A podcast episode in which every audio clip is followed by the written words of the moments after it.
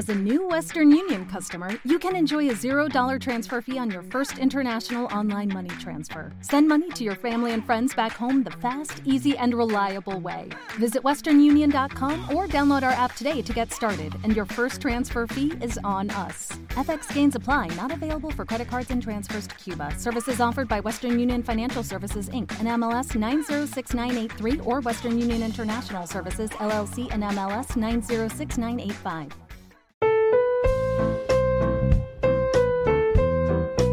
Son tiempos difíciles en la región latinoamericana y no lo vamos a, negar. La restauración conservadora aprieta el acelerador.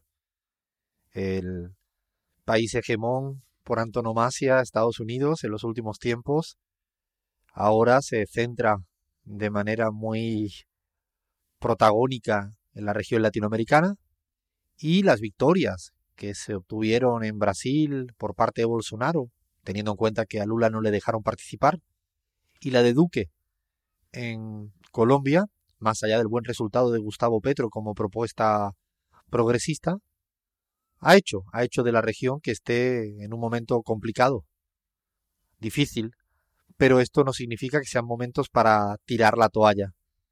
Un poco desde aquí queremos apelar al no, al tiratoallismo, si cabe ese término.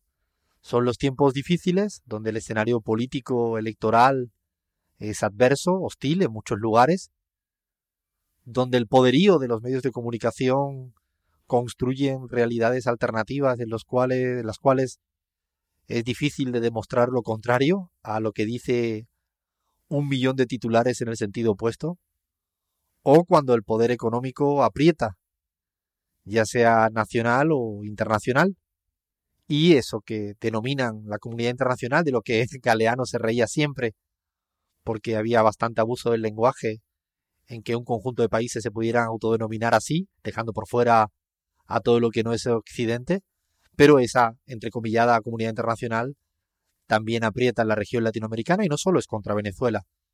Hace poco, también desde el Departamento de Estado de los Estados Unidos ya estaban cuestionando por adelantado, por anticipado, los resultados electorales que se podrían producir en Bolivia. Es decir, que si no les gustaba, seguramente iban a desconocerlo. Esto no es nuevo, ha pasado permanentemente en la región latinoamericana. Pero no son tiempos, no son tiempos para tirar la toalla, no son tiempos para huir, no son tiempos para bajar los brazos. Todo lo contrario. Son momentos en los cuales la disputa está abierta. Creo que es apresurado hablar de fin de ciclo sino más bien hay un ciclo en disputa donde hay muchos interrogantes de los que de lo que ocurrirá en la región en los próximos tiempos. Este año en la América Latina hay dos trascendentales elecciones en la Argentina en octubre y en Bolivia también en octubre por ahora, porque todavía no se sabe si será eh, la, la elección en esa fecha. Ahí están pasando muchas cosas. En el Ecuador se ganó con una propuesta progresista que se dio la vuelta, se cambió la camiseta en el transcurso del juego, más bien casi desde el principio. Y hoy en día Lenín Moreno representa todo lo contrario a lo que hizo la Revolución Ciudadana en el Ecuador. Pero no son tiempos fáciles, no son épocas sencillas también por el poder judicial que actúa y de aquella manera en contra de la mayoría de los líderes de la región.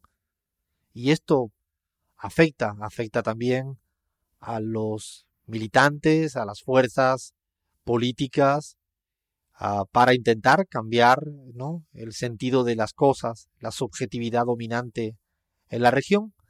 Sin embargo, cuando uno mira también lo que está pasando en, la, en nuestra América Latina, observa cómo Macri en poco tiempo no ha logrado estabilizar una economía, más bien todo lo contrario, no ha logrado obtener soberanía, más bien lo contrario, y no estoy hablando de temas de justicia social, que nunca les importó nada más allá de lo que decía de eso de la pobreza cero, que se quedó como una linda canción de verano, de la cual se olvidó rápidamente a medida que empezaba a gobernar. En Ecuador, si observamos las encuestas, hemos sacado recientemente una en CELAC mm, que muestra cómo la caída de imagen positiva de Lenin está cada vez más profunda, está en caída libre incluso la estimación de voto, no solo la encuesta de CELAC, sino cualquier encuesta plantea que está en el pico bajo, casi en torno al 10%, y todavía Rafael Correa conserva un voto cautivo fuerte, parecido a lo que pasa con Cristina Fernández de Kirchner en la Argentina.